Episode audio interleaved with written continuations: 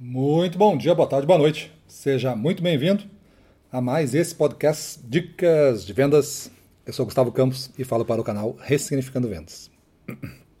Bom, o título da nossa conversa de hoje é Aposte na Discordância. Aposte na Discordância. Ao longo de mais de 20 anos de consultoria, eu já entendi que tem duas situações quando as pessoas discutem. Tem aquelas mais comuns. As pessoas discutem as suas posições declaradas e assumidas. Né? Então eu acredito numa coisa e eu mesmo que a outra pessoa esteja me dizendo uma coisa melhor do que a minha ideia, eu defendo a minha ideia. Custe o que custar. Isso é mais ou menos como construir um castelo em torno da ideia. Depois que tu construir o castelo, tu vai ter que defender o castelo. Porque o castelo não muda de lugar. O castelo é um negócio fixo. Então as pessoas às vezes discutem essas posições sem tentar construir a melhor ideia, que isso é mais raro. O mais raro, e, e que é, o, é um dos motores aí, o que pavimenta daqui a pouco o caminho da alta performance é essa discordância. É nós termos uma inicialmente posição diferente, pode não ser contrária, mas é diferente. Nós discutirmos as duas ideias e ao discutir as duas ideias, nós vamos ou construir uma terceira, que não é somente para agradar os dois, é porque ela a terceira virou uma melhor ideia do que as outras duas, ou nós vamos adotar uma das ideias. E ao adotar uma das ideias, eu a defendo como minha também. Se a gente pensar em atletas de alta performance e em relatos dele, eu já li muitas biografias de atletas, né? Tu vai sempre notar isso. Entre ele e o técnico dele, sempre existia uma tensão, uma discordância aí dos caminhos que deveriam ser feitos para chegar nos resultados aqueles resultados planejados, aquelas disputas, aqueles, aqueles recordes, aqueles tempos, né? Sempre existia uma tensão.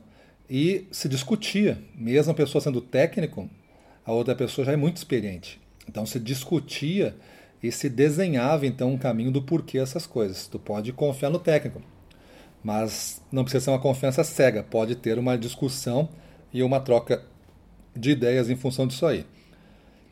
Desta forma, a alta performance aparecia. Uma das últimas biografias que eu li foi a do Michael Phelps, e ele conta que desde o do início da sua carreira, até mesmo antes de ser um grande campeão, existia essa tensão né, entre ele e o técnico. Às vezes brigavam, mas passavam o final de semana, marcavam um almoço, geralmente era uma janta, ele dizia, né?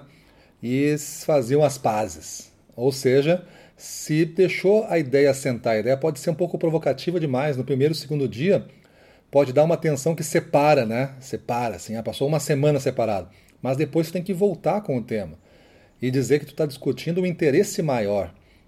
Eu não posso aceitar, por exemplo, numa empresa, vendedores que só têm interesses pessoais, que não têm interesse no, nas causas nos objetivos da empresa.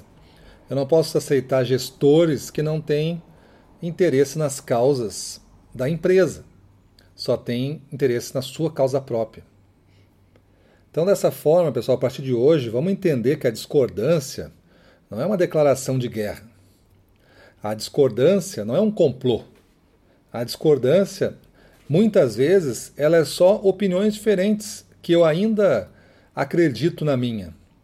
E se tu tiver a outra parte estiver disposto a discuti-la, a gente vai chegar numa ideia melhor, desde que todos estejam orientados para o bem da empresa que você trabalha. Porque se a empresa não for atendida em primeiro lugar, como que ela vai servir aos demais? Tu pode pensar assim, ah, eu tenho que eu tenho que ter os meus objetivos, eu tenho que pensar em, em mim em primeiro lugar. Eu sei, eu defendo isso. Você tem que pensar em você em primeiro lugar. Mas aqui eu estou discutindo ideias de implementação para você alcançar os seus resultados. Às vezes, se tu está discutindo uma ideia e o outro apresenta uma outra ideia e tu defende a tua, mas quem sabe a ideia dele, se tu ouvisse um pouquinho, ia trazer duas vezes mais resultado do que a tua ideia.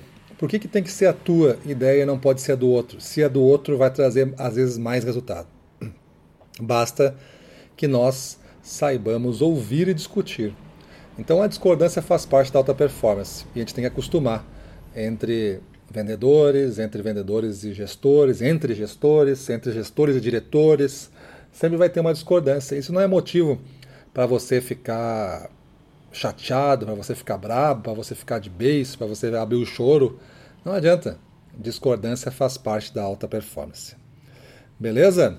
Então, o que importa é você não discutir posições e sim ideias. E vence, sempre vence a melhor ideia. Isso que tem que vencer. E não a melhor, o melhor choro, a melhor resistência, a pessoa mais antiga. Outros critérios como esse.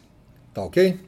Então pense um pouco e veja se o ambiente que você está inserido é realmente de alta performance ou tem muito ainda a fazer.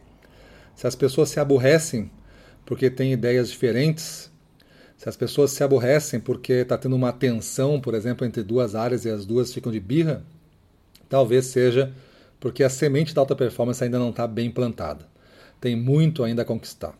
Mas primeiro, parte-se do princípio que as pessoas querem realmente construir um ambiente mais próspero e mais fácil de trabalhar. Não é mais fácil trabalhar quando todo mundo dispõe suas ideias, a gente defende a melhor ideia e todo mundo sai beneficiado com isso porque todo mundo apostou no que veio a ser a melhor ideia.